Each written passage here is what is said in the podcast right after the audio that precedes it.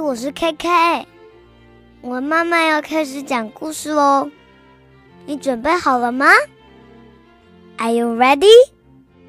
Hi, this is Julia. 今天我要讲的故事叫做《A Nancy the Spider》，A Tale from the Ashanti。蜘蛛阿南西，一个阿散地人的传说。adapted and illustrated by Gerald McDermott. Anansi, he is spider to the Ashanti people. 阿南西，他是阿散地人的蜘蛛。In Ashanti land, people love this story of Kwaku Anansi. 在阿散地的土地上，人们热爱着这个关于夸库 Anansi 的故事。Time was 阿南西 had six sons. 那时，阿南西有六个儿子。First son was called See Trouble，老大叫见麻烦。He had the gift of seeing trouble a long way off. off。他的本领是能看见千里以外发生的麻烦事儿。Second son was Road Builder. 老二叫筑路。Thirsty son was River Drinker，老三叫饮河。Next son was Game Skinner，接着的老四叫割皮。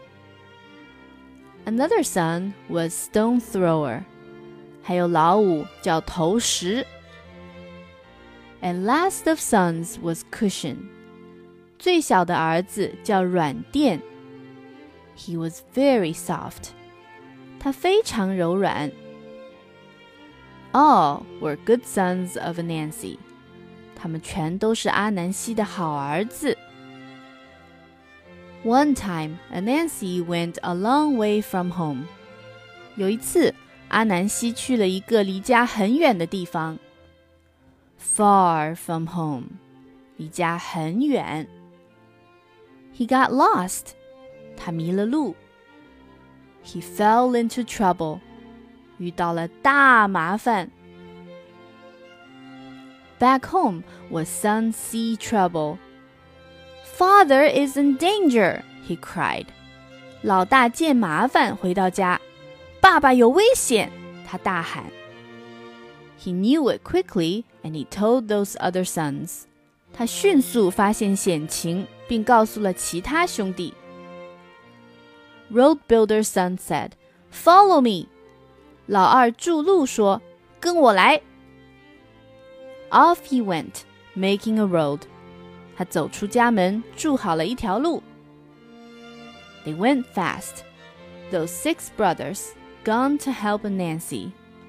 六兄弟快快走，赶去帮助阿南西。Where is father now?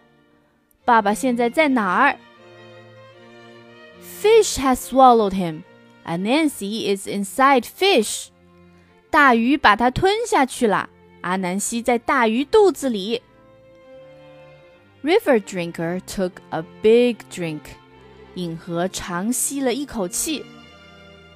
No more river. 大河消失了。Then Game Skinner helped father and Anansi. 割皮上前去救父亲。he split open fish. 他把大鱼劈成了两半。More trouble came right then. 就在这时，更大的麻烦出现了。It was Falcon took Anansi up in the sky.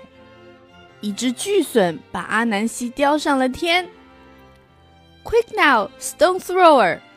投石，快点儿啊！The stone hit Falcon. 石头击中巨隼，Anansi fell through the sky。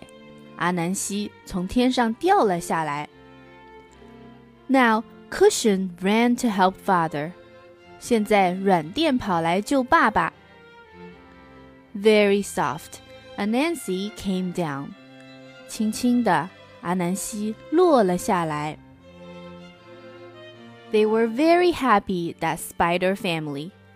这个蜘蛛大家庭开心极了。All home again, That night, Kwaku and Nancy found a thing in the forest. 夜晚，他们重新回到家。夸苦阿南西在森林里发现了一个好东西。What is this?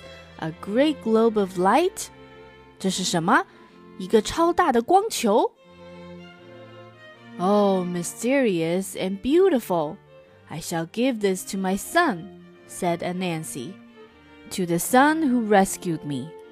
哦，多么美丽神秘呀！我要把它送给我的儿子。阿南希说：“送给救我的那个儿子。”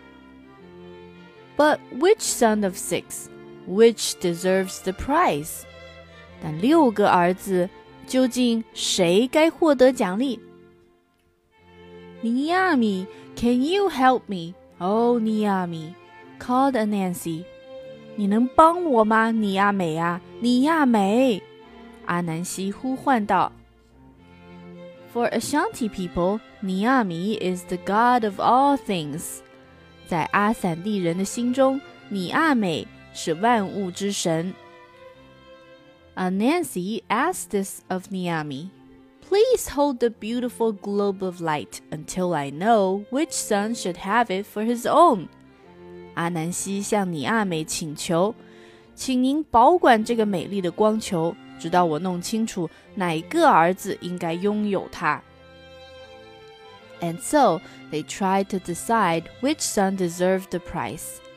接着，他们想方设法要弄清哪个儿子该得到奖励。 They tried, but they could not decide. They argued all night. 他们想啊想，争论了整个晚上，难以决定。